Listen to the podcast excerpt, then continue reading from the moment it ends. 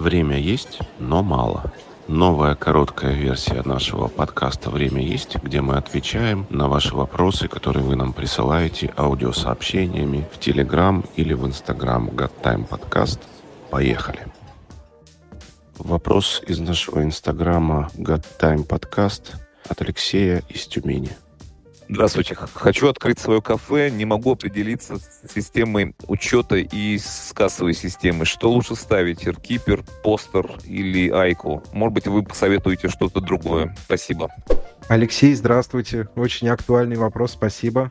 Я прежде всего хочу порекомендовать вам промониторить самостоятельно все IT-решения всех подрядчиков, которые предоставляют систему управления ресторанами и промониторить их прежде всего с точки зрения соответствия вашим потребностям и цены, естественно. Понятно, что Айка — это для меня вот это сейчас лидер, и не, не только потому, что они получают широкое распространение, а потому что они работают со своим продуктом и адаптируют свой продукт под современные потребности, скажем так. Да, постер, ну, если вот элементарно с постером сравнить, то, конечно, постер и более легкое и доступное решение. Там, требует минимального вложения, минимального вложения и абсолютно подходит для микроконцепций. Но в то же время нет автоматизации доставки, например, нет сетевой версии, нет возможности хранить базу данных э, локально. В Айке все эти возможности есть. Сравните, посмотрите стоимость, посмотрите ваш бюджет, сравните э, стоимость, которая будет предлагать вам тот или иной поставщик э, услуг,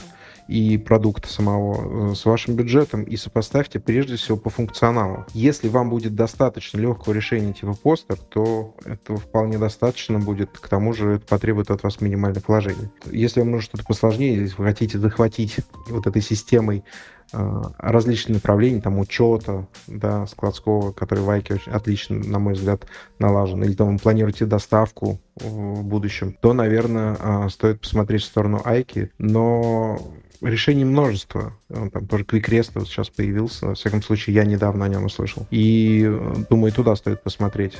В любом случае, э, внимательно изучив каждое из этих решений, и сопоставив с э, бюджетом, вы найдете для себя оптимальный вариант, поэтому тут, знаете, давать совет, не зная тонкостей концепции, не зная ваших планов по развитию, будет, наверное, неправильно.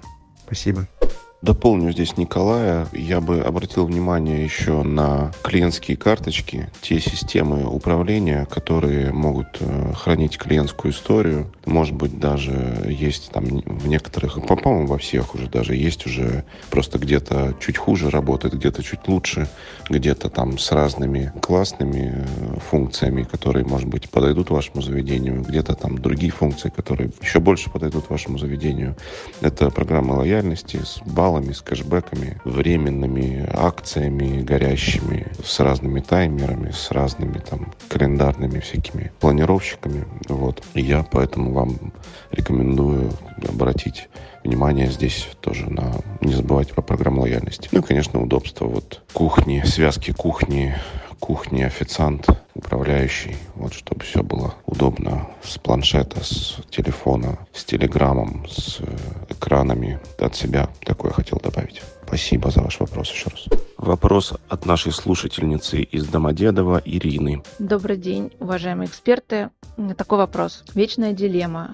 Курица или яйцо? Так и у нас относительно выручки и э, вознаграждения сотрудникам. Мы все понимаем, что без сотрудников не заработать э, выручки. Но при этом мы понимаем, что у нас не хватает выручки для достойного вознаграждения сотрудников. Подскажите, как найти баланс? Спасибо.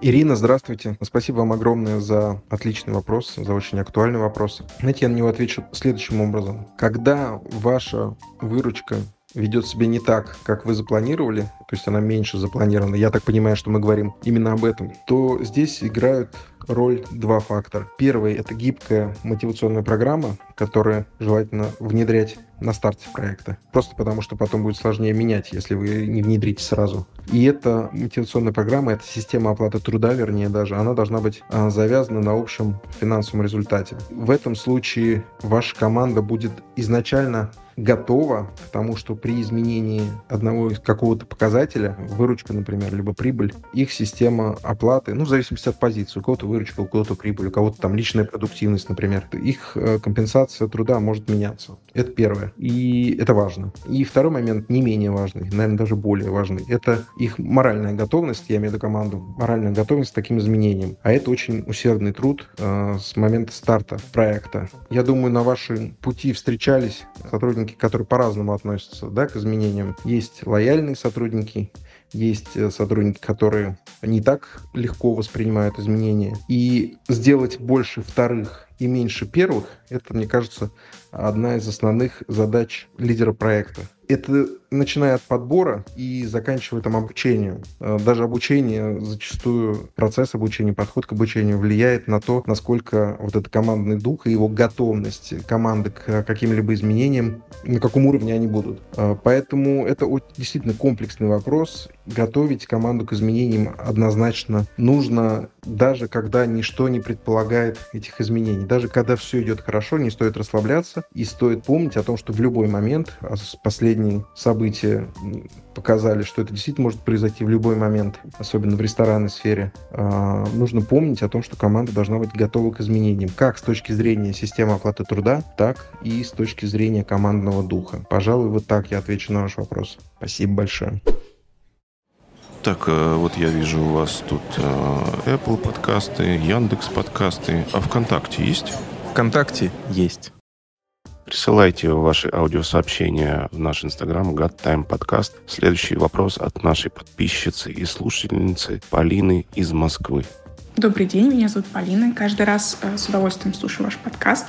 Подскажите, пожалуйста, какие шаги лучше предпринимать, чтобы продвигать и развивать семейные пиццерии на районе?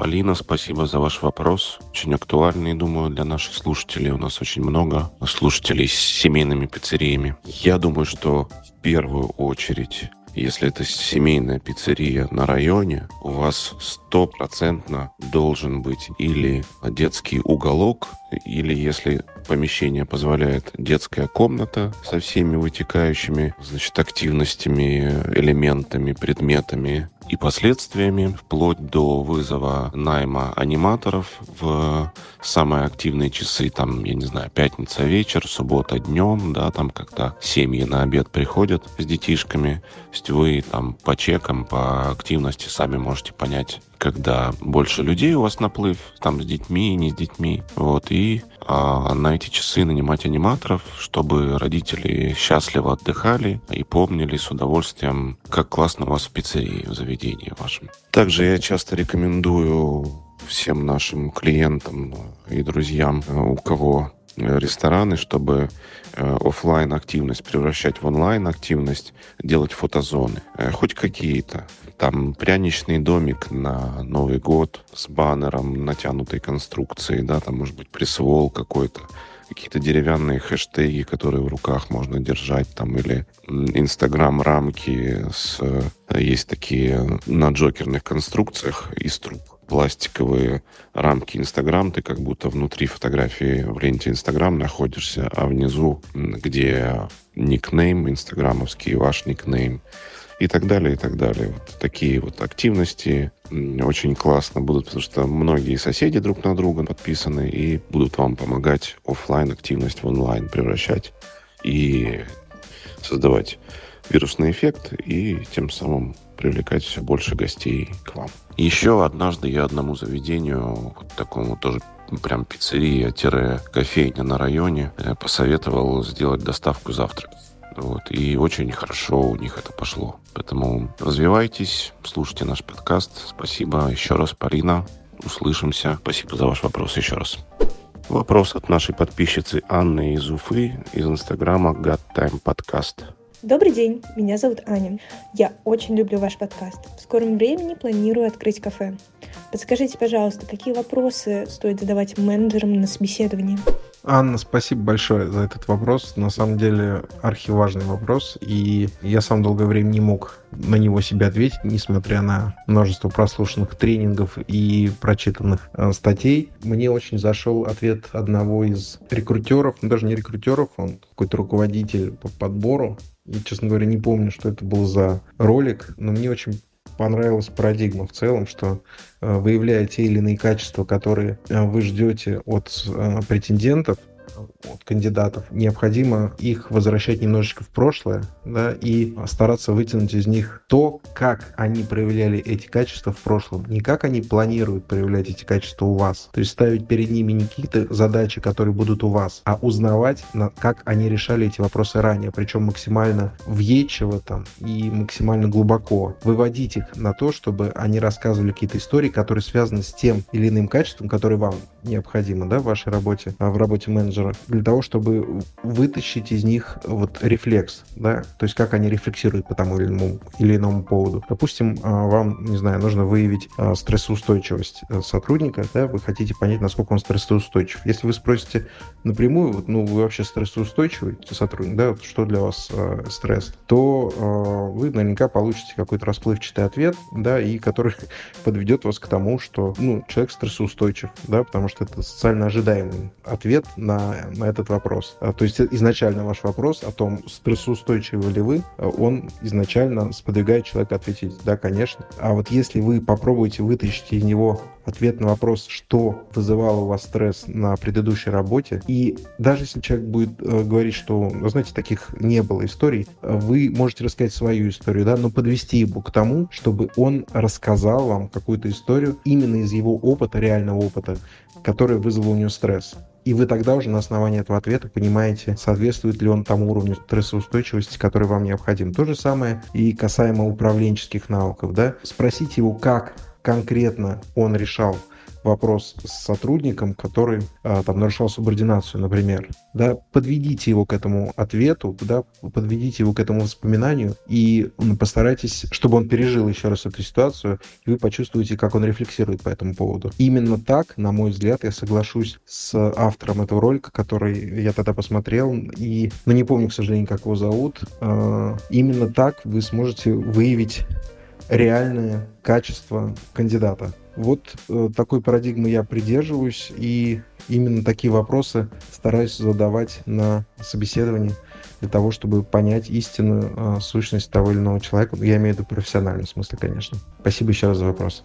Друзья, спасибо за ваши вопросы. Очень интересные. На некоторые мы сами долго думали, как ответить. Спасибо, что присылаете аудиосообщения к нам и в Инстаграм. God Time Podcast. Подписывайтесь на нас, ставьте лайки, ставьте звездочки, слушайте нас на всех платформах, где можно послушать подкасты. Слушайте предыдущие выпуски, в них очень много полезной информации, причем с разной степенью срока актуальности. Поэтому смотрите, у нас там есть выпуски про доставку, есть выпуски про рестораны в кино, есть выпуски про открытие ресторана, маркетинг и очень много еще всякого интересного. Слушайте, образовывайтесь, пишите нам, присылайте аудиосообщения, услышимся.